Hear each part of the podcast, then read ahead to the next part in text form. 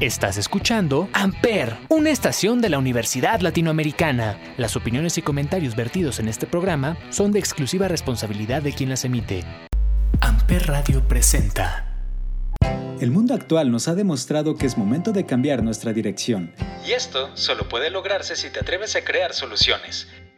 Lotus Education, junto con Stella Maris Partners, convoca a los estudiantes a participar en la plataforma Pixis Emprendedores 2021, con el que buscamos impactar positivamente en el crecimiento económico de nuestro país. Participa a través de la creación de empresas rentables y con un impacto positivo en la sociedad. Únete a Pixis Emprendedores 2021 y sé parte de una transformación espiritual en el emprendimiento mexicano. Psicochisme, escuchas en el diván, a través de Amper Radio. Pláticas domingueras de neurociencias, psicoanálisis, debates, mitos y salud mental. Apto para no psicólogos. Hola amantes de Spotify y del psicochisme, nosotros somos Mariana, Silvia, Benja y Yam, y esto es Psicochisme, escuchas en el diván. Oigan, esta semana es el mes de la mujer y como ya sabemos, el día 8 es un día muy importante para festejar. Así que pues queríamos nosotros también hacer un programa especial para este día tan importante. ¿Qué les parece? Así es, mi querida Silvia. Por lo que bueno, esperemos que les guste y pues ni modo, tendremos que volver a aplazar el de asesinos seriales para otro psicochisme. Otra vez, pero bueno, el tema de hoy creo que está súper interesante porque siempre se conoce a los hombres que han aportado a la psicología, como Freud o Lacan pero también hay mujeres que no son muy sonadas y que han aportado muchísimo ya que sus teorías o, técnicas, perdón, son muy importantes, ya que han otorgado mucho conocimiento a este amplio campo. Exacto, hay muchas mujeres que han dado muchos aportes a esta vida, como la que canta la siguiente canción, y no se vayan, porque volveremos para platicarles más sobre estas otras mujeres.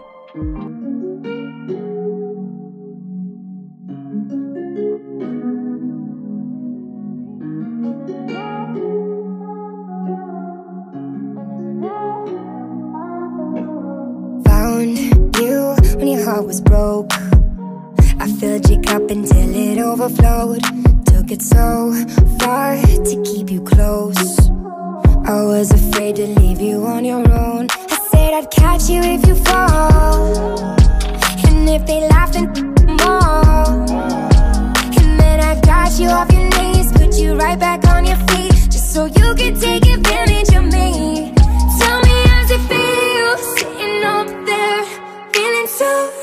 too far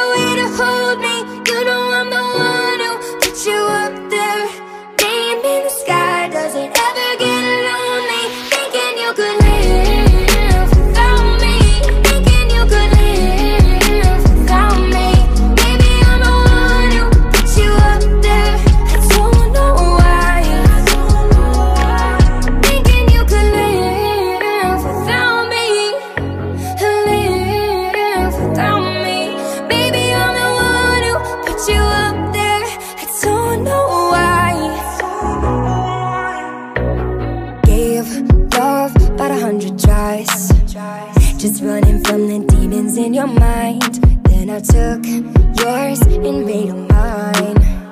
I didn't notice cause my love was blind. Said I'd catch you if you fall.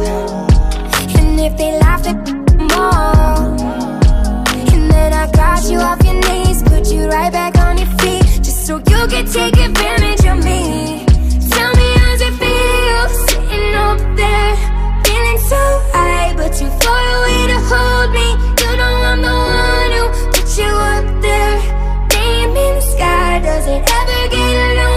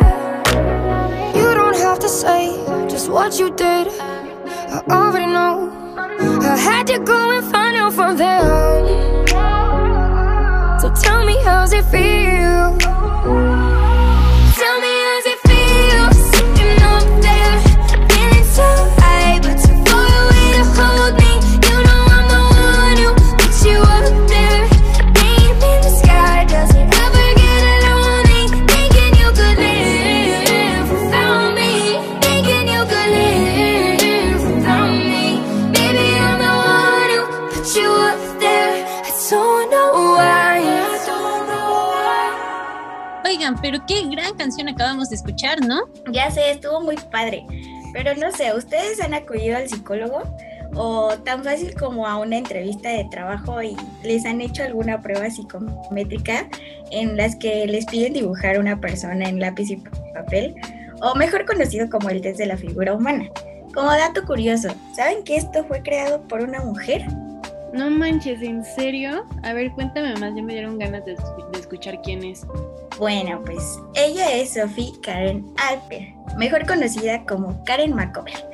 Nacida el 12 de septiembre de 1902 en Minsk, Bielorrusia, y muere a sus 93 años el 22 de enero de 1996. Fue una psicóloga estadounidense pues como ya lo dije, nacida en el Imperio Ruso, pero en 1910 emigra con sus padres a Nueva York, en donde ejerció en la parte clínica de la psicología. Muchos autores la han descrito como la mujer que vio trazadas en lápices y papel un mundo de sentimientos y fantasías, y también la describían como una mujer brillante en clínicas y hospitales en Nueva York, ya que pues ahí ejercía su trabajo. Ella desarrolló y se basó en su propia técnica para pues trabajar en ella con los pacientes en los dibujos proyectivos y en 1949 publica un libro o un manual en el que explica cómo funciona su técnica con tinte psicoanalítico.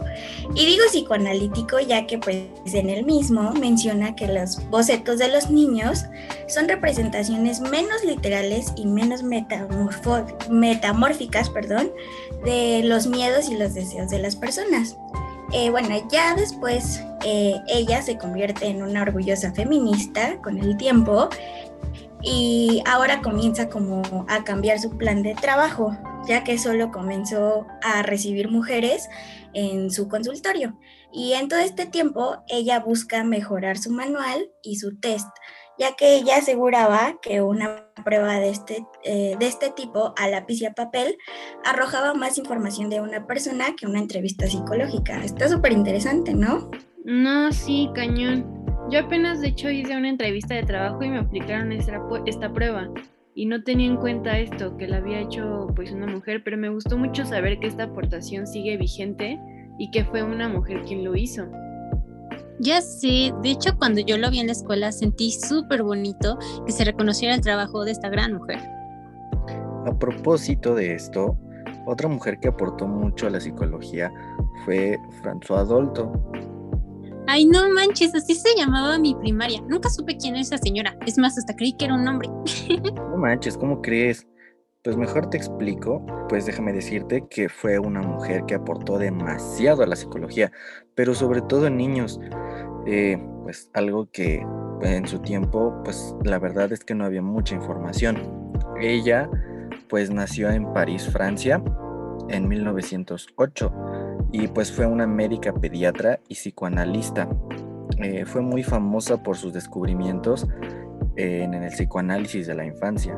Llegó a trabajar incluso con Lacan eh, y pues participó en la creación de la Escuela Freudiana de París. Su nombre de soltera eh, pues era François Maret, como muchos piensan y como la conocen, ¿no? Que es François Dolto, sino esto fue porque estuvo casada con Boris Dolto. Eh, pues realmente ella era muy católica y pues algo para la época eh, en el que se ponía a, investigar pues tantos temas de este tipo y que ponían en duda muchos eh, aspectos culturales, pues también fue muy criticada por eso, ¿no?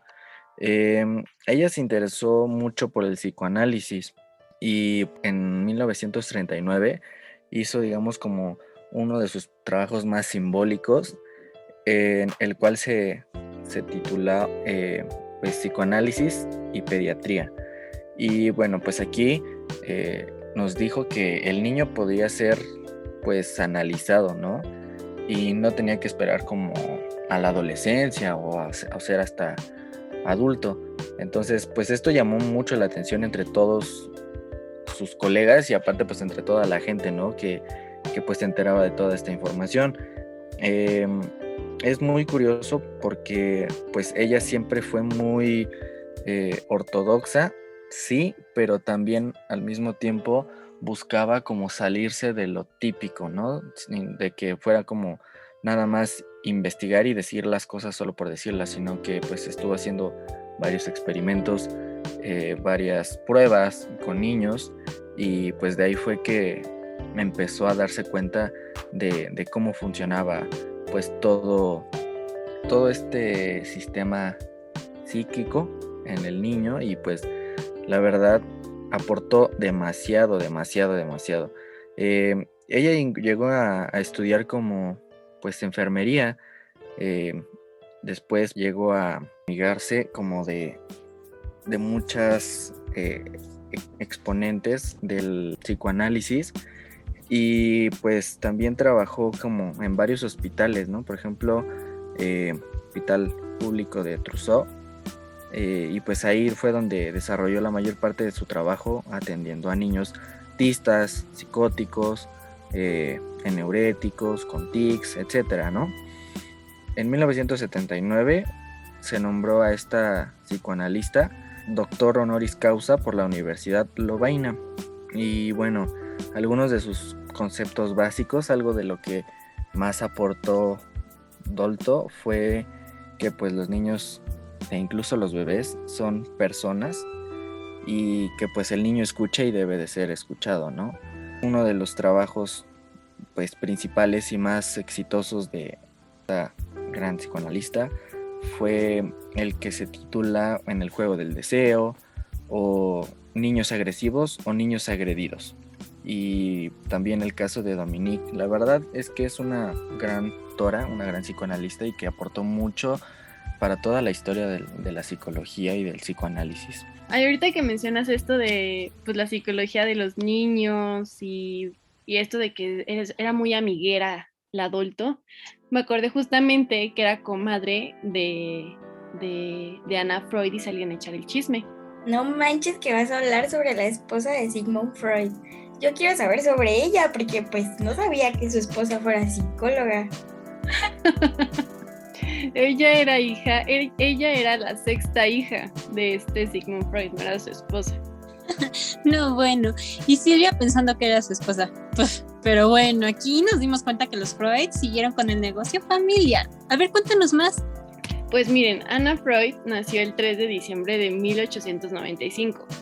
Eh, muere ella en Londres el 9 de octubre de, 1982 mientras dormía en su camita, pues toda relajada.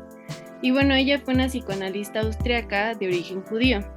Este, como ya les mencioné, Anna Freud fue la sexta hija de Sigmund Freud y quien sentó las bases del campo de la psicología infantil y trabajó con su padre en el desarrollo de la teoría psicoanalítica, aunque destaca especialmente por haber suministrado las bases del campo de la psicología infantil, en donde pues ella fue pionera, ¿no?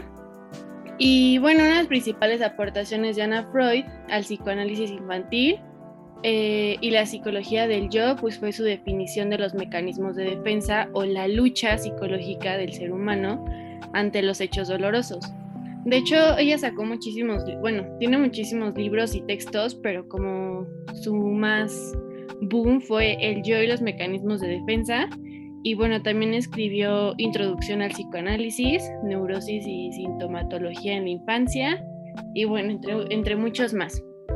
Y bueno, el trabajo de Anna Freud pues había revolucionado la forma en la que tratamos a los niños en muchos aspectos de la vida, como por ejemplo en los hospitales, en las horas de visita, en sus tratamientos, en un sistema judicial y este y bueno, no solo fue por el apellido de Anna Freud, Anna Freud, perdón, que logró pues todo, o sea, no fue como las Kardashians, o sea, ella hizo sus investigaciones, hizo las aportaciones y bueno, fue ella muy reconocida, incluso este, hace poquito pues fue su cumpleaños y este Google lo celebra con la palabra en Google que le sale una mente de un niño y está todo lleno de colores y formas geométricas, como ven.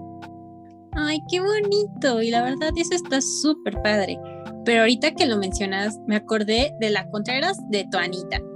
Pues no sé quién sea, pero yo soy Team Anita, por ser las Kardashians de la psicología. pues bueno, déjame te cuento de su gran opositora. Ella es Melanie Klein Trust.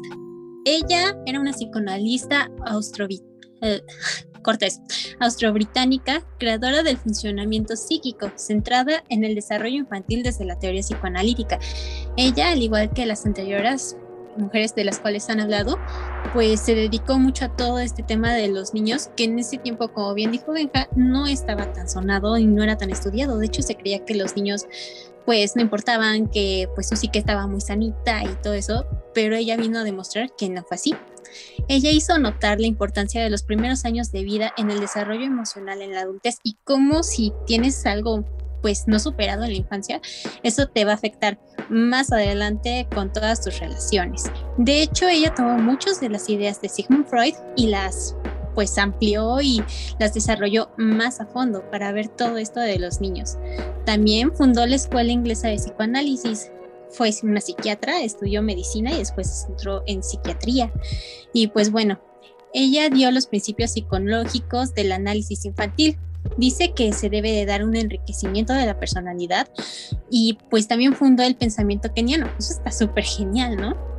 También ella demostró que hay dos instintos básicos en todos los seres humanos, el de vida o amor y el de muerte u odio. Estas dos etapas se, debe de, bueno, se deben de superar para poder tener una vida y una psique sana. Ella muestra unas teorías súper interesantes que la verdad si las comentamos ahorita no acabamos, pero les voy a hablar un poquito sobre ella. Ella nos habla de que hay dos posiciones, la esquizofrénica paranoide, en la cual el niño se siente como muy apegado a su mami y piensa que son uno mismo y esto lo toma como un pecho bueno. Esto se da entre los 3 y 4 meses de edad y tiene miedo a no sobrevivir, entonces puede llegar a ser incluso muy agresivo con ella. Y después se da la posición depresiva, que es de los 4 a los 6 meses. En esta se hace como una separación, el niño ya se da cuenta de que su mamá no le pertenece y que la puede lastimar y ahí ya siente como esta parte de la culpa. Y pues bueno, ella nos dio muchas pautas para poder llevar la vida infantil de una forma más sana, para desarrollar la capacidad de disfrutar las cosas y llevar relaciones gratificantes de amor con los demás. ¡Wow! Ahora me doy cuenta que muchas mujeres han dado aportes muy importantes y no solamente se centran en la psicología, sino que también lo podemos ver reflejado en disciplinas como la pedagogía, neurociencias, biología o hasta la física como Marie Curie y eso quiere decir que han estado presentes en nuestras vidas, pues han influido mucho en estas cosas, como pues también en nuestra educación y crecimiento, a pesar de que en algunas ocasiones no sabíamos que se trataba de ellas. Y pero pues, ¿qué te parece escuchar una canción con una voz melodiosa de una mujer?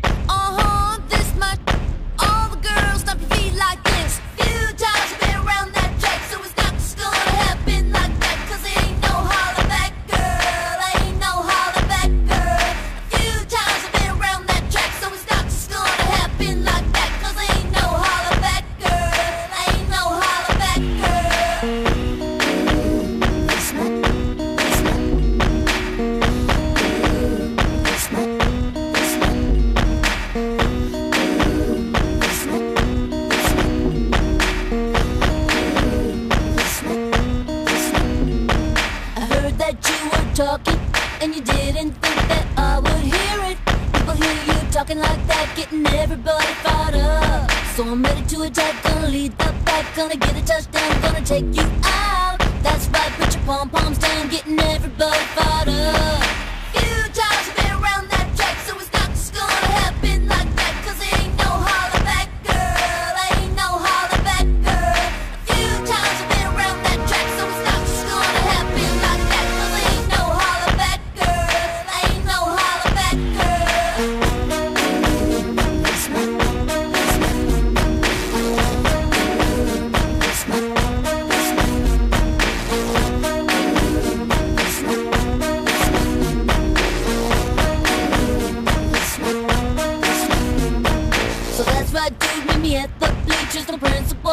student teachers. Both of us wanna be the winner, but there can only be one. So I'm gonna fight, gonna give it my all, gonna make you fall, gonna suck it to you.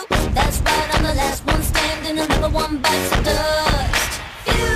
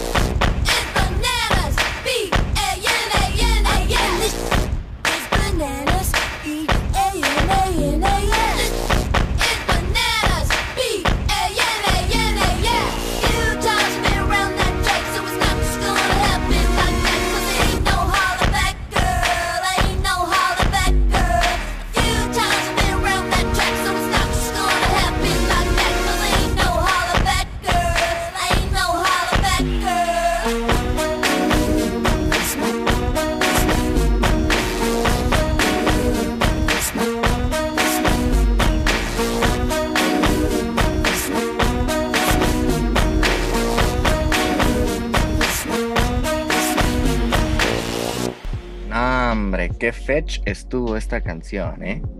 Ay, cálmate, Gretchen. Déjalo, que sienta toda una mujer empoderada, así como las grandes mujeres que vimos hoy en el psicochisme.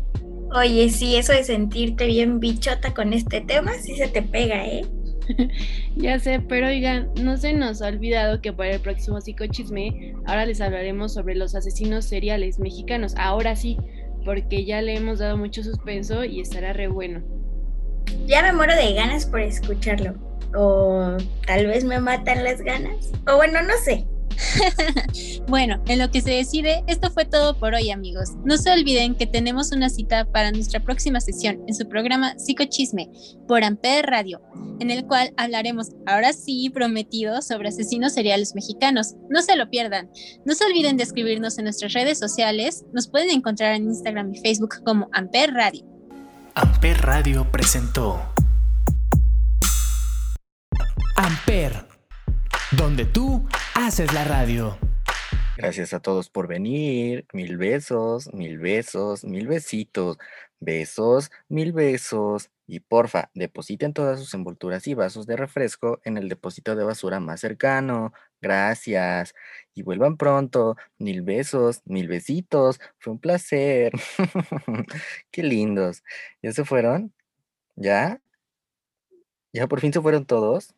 ¿No hay nadie? Ay, qué alivio. Pero qué bárbara, tenía las mejillas entumecidas. No puedo sonreír así todo el tiempo. Estoy exhausta. ¿Puedo descansar? Sí, porfa.